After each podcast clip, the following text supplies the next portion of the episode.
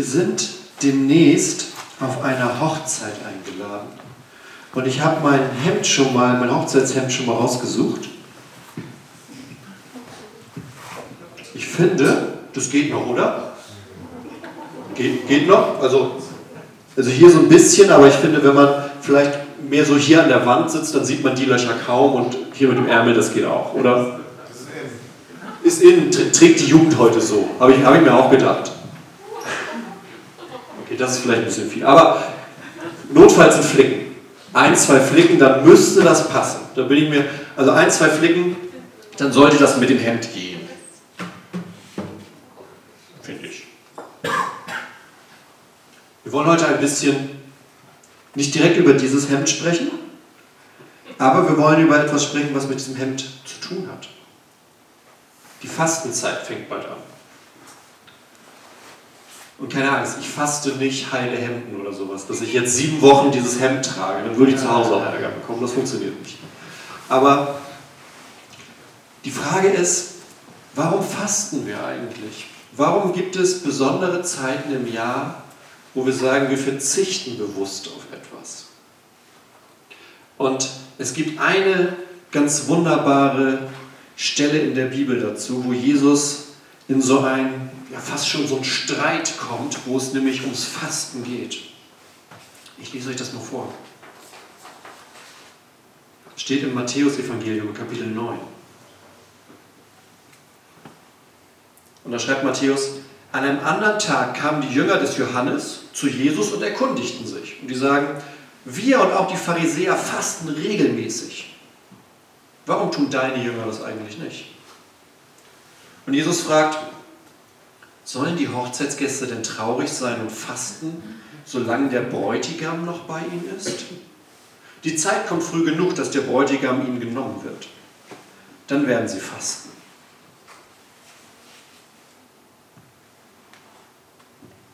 Sollen die Hochzeitsgäste traurig sein? Da habe ich, das war so ein Satz, der direkt bei mir hängen geblieben ist, als ich diesen Text jetzt diese Woche wieder gelesen habe. Sollen denn die Hochzeitsgäste traurig sein?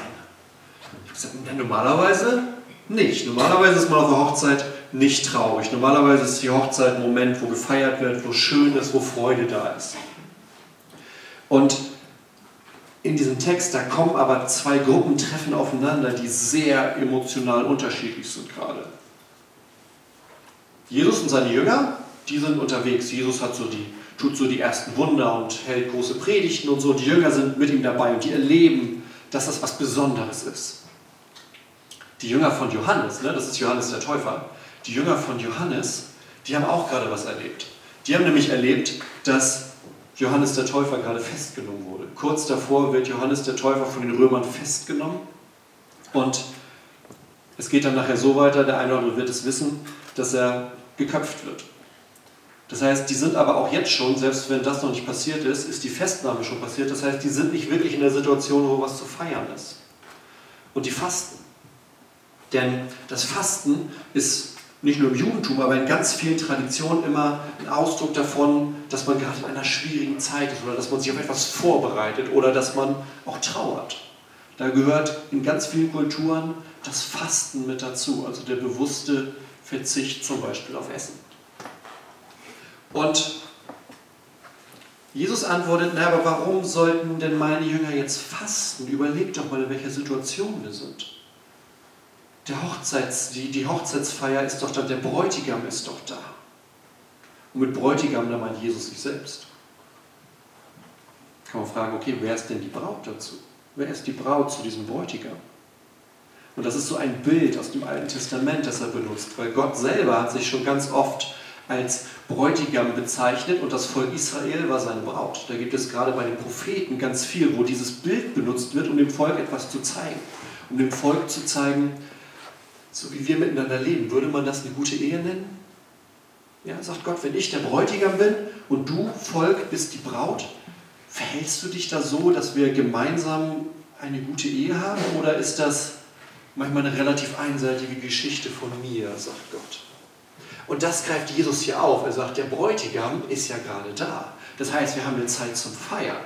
Deshalb die Jünger rundherum, denen geht's gut, die sollen eigentlich jetzt auch eine Zeit zum Feiern haben, denn es kommt noch früh genug die Zeit, wo sie den Bräutigam nicht mehr direkt bei sich haben. Und dann kann gefastet werden.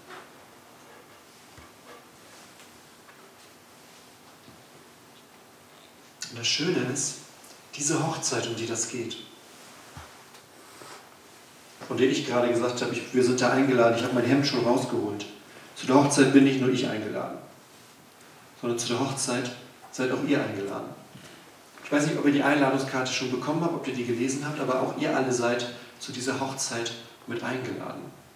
Der Bräutigam lädt uns alle ein zu dem Hochzeitsfest und wir gucken jetzt mal so ein bisschen, wie man sich darauf vorbereitet, wie das abläuft. Und da müssen wir erstmal die Frage stellen, was ist eigentlich dieses Fasten, von dem Jesus spricht? Er meint nicht eine Diät machen. Könnte man meinen, wir haben Anfang des Jahres, Februar ist fast rum, vielleicht die ersten so Anfang des Jahres, die, ich frage jetzt nicht mit melden, wer es noch durchhält gerade, wer sich so die guten Vorsätze genommen hat, ein bisschen so durchzudiäten durch den Anfang des Jahres, wir fragen nicht. Das bringt meistens nichts.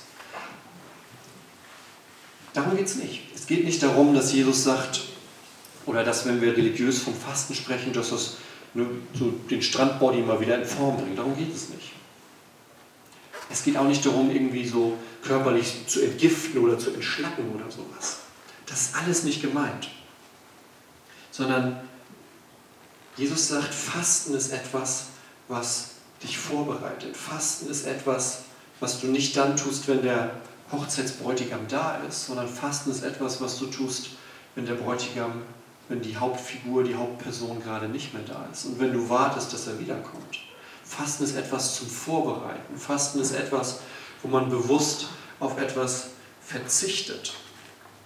Und bei uns kommt ja, wir haben zwei Fastenzeiten. Einmal, kein Zufall, kurz vor Weihnachten einmal kurz vor Ostern, die Wochen davor.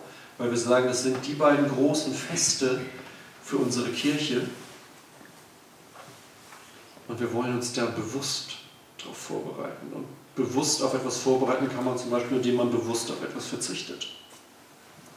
Und ich habe mit dem Fasten immer so eine, kann man ja auch mal ehrlich sein. Wir haben, Anni und ich, also meine Frau und ich, wir haben heute Morgen noch darüber gesprochen, wie so die Fastentradition in der, in der lutherischen Kirche ist ich weiß nicht, das wissen wahrscheinlich nicht alle, aber meine Frau kommt nicht aus der lutherischen Kirche eigentlich, sondern kommt aus einer Freikirche. Ist jetzt aber, dank mir, gut in der lutherischen Kirche aufgehoben. Und manche Gemeinden machen das ja unterschiedlich mit dem Fasten. Und zum Beispiel aus der Gemeinde, aus der Anni kommt, da gibt es mehrmals im Jahr Zeiten, wo gesagt wird, wir fasten jetzt eine bestimmte Zeit, eine Woche, zwei Wochen, zehn Tage, was auch immer. Und in unserer Landeskirche hat sich das gerade in den letzten Jahren immer so ein bisschen entwickelt. Fasten kann zum Beispiel auch bedeuten, man verzichtet auf zueinander gemein sein. Oder man verzichtet auf Plastik. Oder man verzichtet darauf, sich um alles Gedanken zu machen. Und ich will das jetzt gar nicht ins Lächerliche ziehen oder so. Das sind ja auch Dinge, wo man tatsächlich gut drüber nachdenken kann und sagt, Mensch, wir sollten vielleicht wirklich weniger gemein zueinander sein oder wir sollten wirklich auf Plastik verzichten und wir sollten uns auch wahrscheinlich wirklich weniger Sorgen machen, wenn wir damit ernst machen, dass Gott sagt, ich versorge euch, ich bin bei euch. Jeder Tag hat seine Sorgen. Macht dir nicht Gedanken um das, was in einem Jahr los sein könnte. Das stimmt ja auch. Und trotzdem ist die klassische Fastenzeit ja nochmal was anderes. Und ich versuche das halt auch jedes Jahr wieder neu. Versuche ich zu fasten, also so richtig mit nicht essen. Und das Problem ist, habe ich festgestellt, das Problem ist umso stärker geworden, umso mehr ich quasi Pastor bin.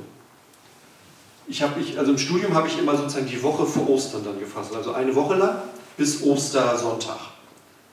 Ging als Student. A, hatte ich eh nicht so viel zu essen, also auf diese Tütennudeln, da konnte ich auch darauf verzichten. Und B, ja gut, so viel zu tun hatte ich jetzt auch nicht. Nur ist es aber anders, wenn man irgendwie in der Osterwoche vier Gottesdienste hat, Karfreitag und äh, Ostersonntag. Und das dann versucht, dabei gleichzeitig noch zu fasten. Ich will damit sagen, ich habe das ja schon mal in einer anderen Predigt gesagt, ähm, wenn ich schlechte Laune habe, hat es meistens mit dem Essen zu tun. Beziehungsweise mit zu wenig Essen. Und das ist in der Osterwoche dann manchmal extrem gewesen. Deshalb werde ich dieses Jahr versuchen, das zu verlagern, auch für euch. Dass ich das nicht direkt in der Woche vor Ostersonntag mache, sondern in einer anderen Woche vielleicht. Aber es ist trotzdem für mich auch jedes Jahr, dass ich gucke, okay, wo kann ich jetzt bewusst darauf verzichten?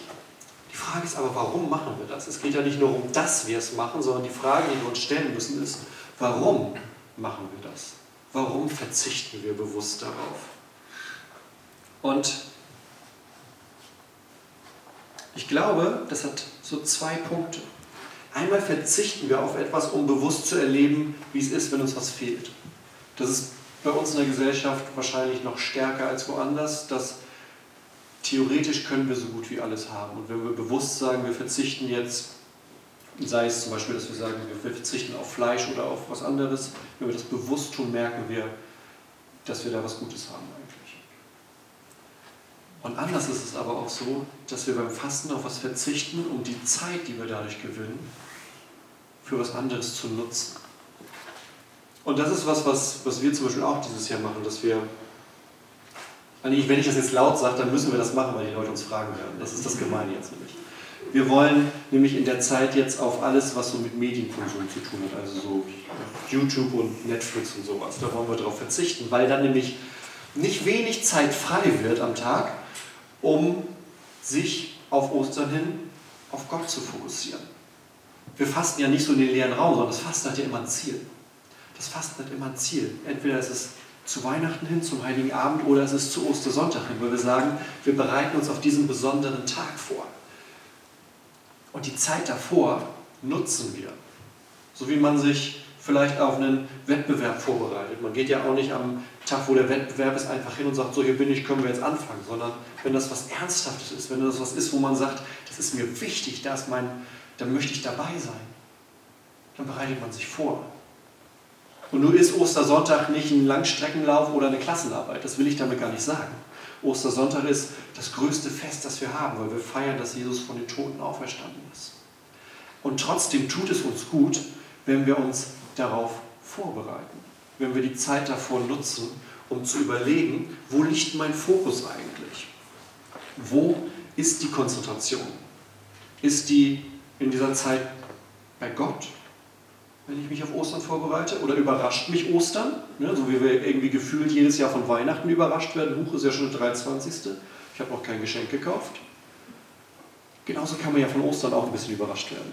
Und ich meine damit nicht den Geschenketeil, sondern mit einem Mal steht das größte Fest des christlichen Glaubens ins Haus und gefühlt huscht man da so durch. Dann ist Freitag, Samstag, Sonntag, Montag ist noch frei und dann ist Ostern schon wieder vorbei.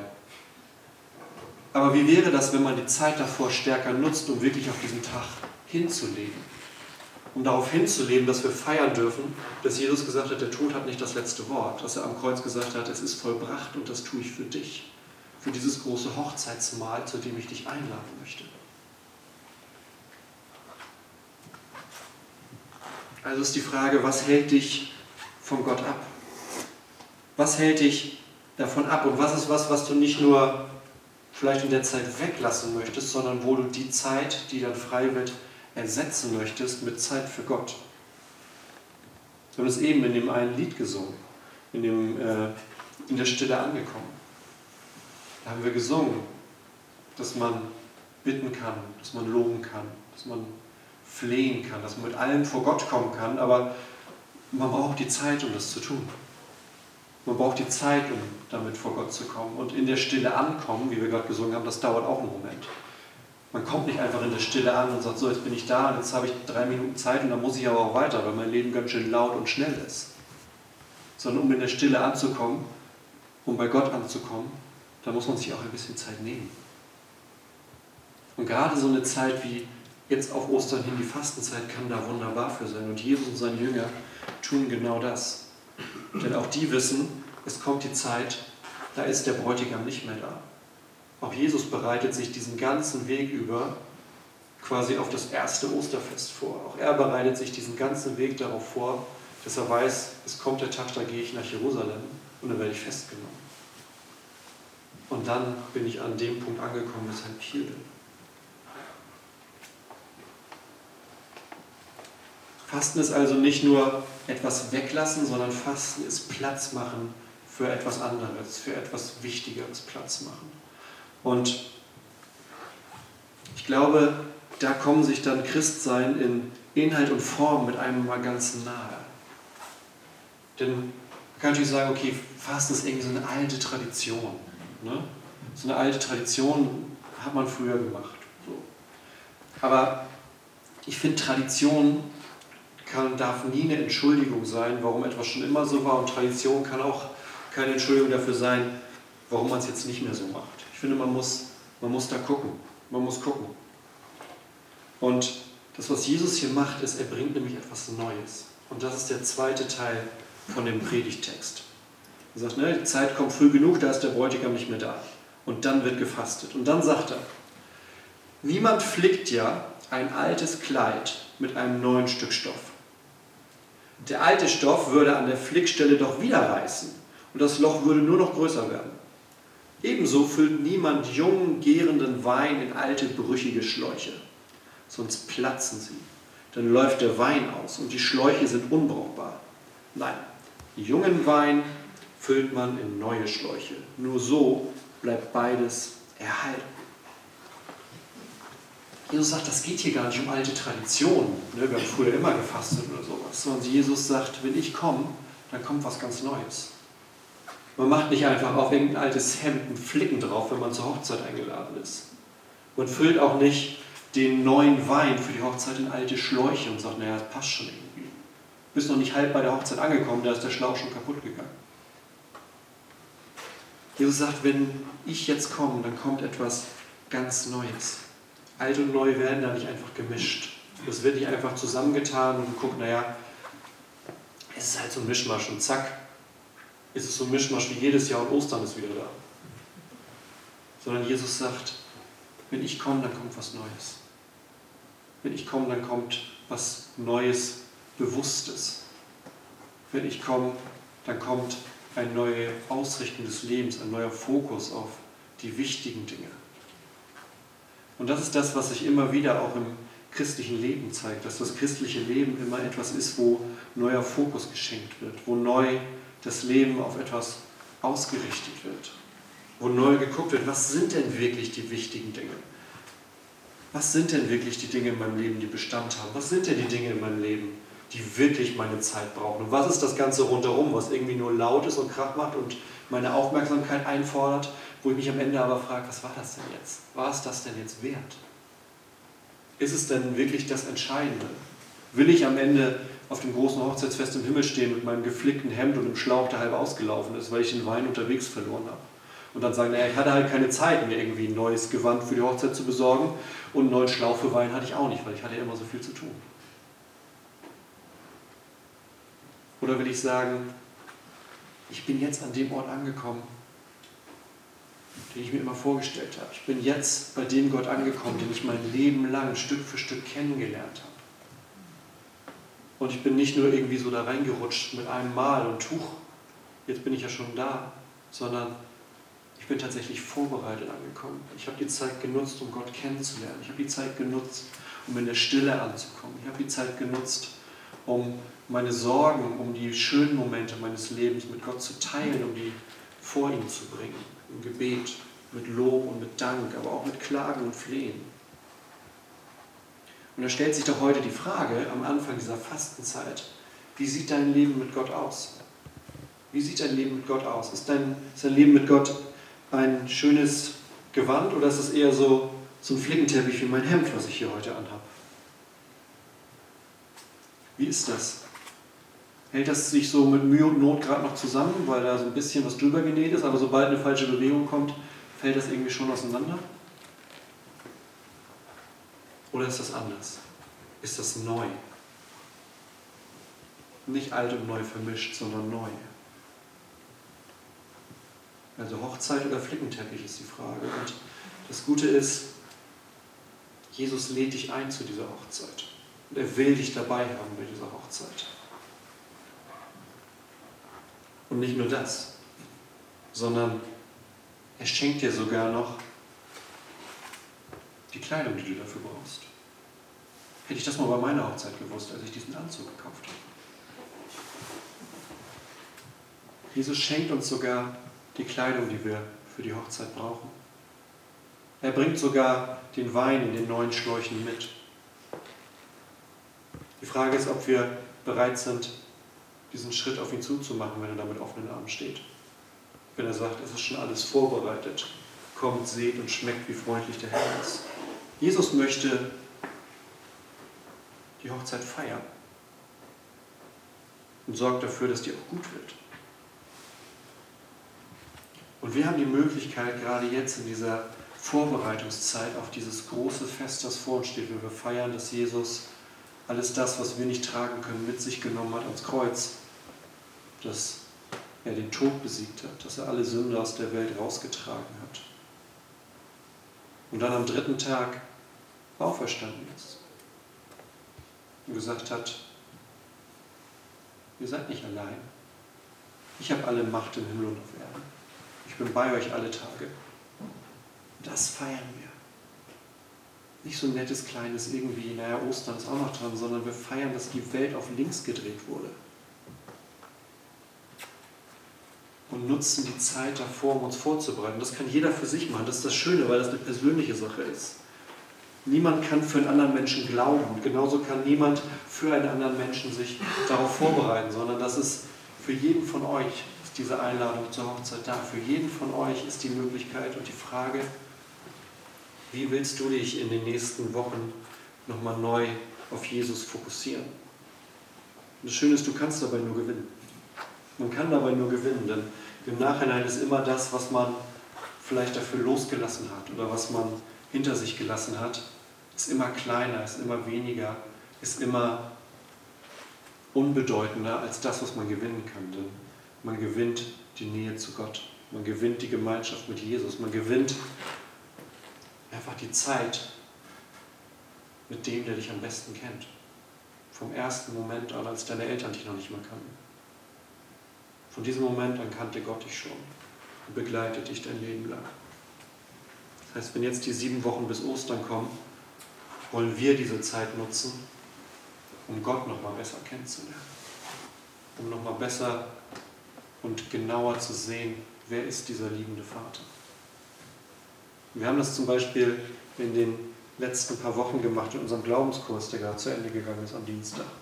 Und haben wirklich nochmal geguckt, was ist in meinem Leben los und wer ist Gott in meinem Leben und wie kommt das zusammen und was habe ich schon für Erfahrungen gemacht dazu, was habe ich erlebt und was sind die Momente, die mich da vielleicht geprägt haben auch. Sei es durch Gott oder sei es auch durch Menschen und was sind da vielleicht Dinge, die sich auch aufgebaut haben an Gottesbildern, die gar nicht echt sind. Denn die einzige Frage, die am Ende zählt, ist, wie stehst du vor Gott? Es geht nicht um alte Traditionen oder wir fasten, weil es irgendwie dazugehört sondern wir fasten, weil wir Platz machen wollen für das wirklich Wichtige. Und wenn wir nachher ein bisschen noch in der Gebetszeit Zeit haben, dann schlage ich vor, dass du vielleicht genau das mit ins Gebet reinnimmst. Die Frage, was ist es denn, was jetzt in der Zeit bis Ostern das in meinem Leben ist, was mich vielleicht von Gott weghält? Oder was ist das, was ich weglassen möchte, um die Zeit, die frei wird, die Energie, die frei wird, für Zeit mit Gott zu nutzen. Schön ist, du kannst nur gewinnen. Du wirst nicht, wenn du auf irgendwas verzichtest, das verspreche ich, du wirst nicht, wenn du auf irgendwas verzichtest und die Zeit mit Gott, mit dem Gebet oder mit der Bibel oder mit anderen Menschen mit Nächstenliebe verbringst, du wirst nicht Ostern da stehen und sagen, oh Mensch, hätte ich mal noch sieben Stunden am Tag vor Fernsehen gesessen. Das wird nicht passieren. Und nimm das doch mit in die Gebetszeit. Ich nehme auch mit in die Gebetszeit, welche Woche die beste ist, dass ich ähm, quasi komplett faste in der Zeit vor Ostern, damit es nicht die Osterwoche ist am Ende. Und da steht am Ende nochmal das Wort von Jesus. Er hat gesagt, wir feiern, wenn der Bräutigam da ist. Wir haben Zeit zum Fasten, wenn er nicht da ist. Und das steht in diesen Wochen vor Ostern über unserer Kirche. Nutzt die Zeit und konzentriere dich, fokussiere dich mit Gebet, mit deinem Leben auf Gott. Amen.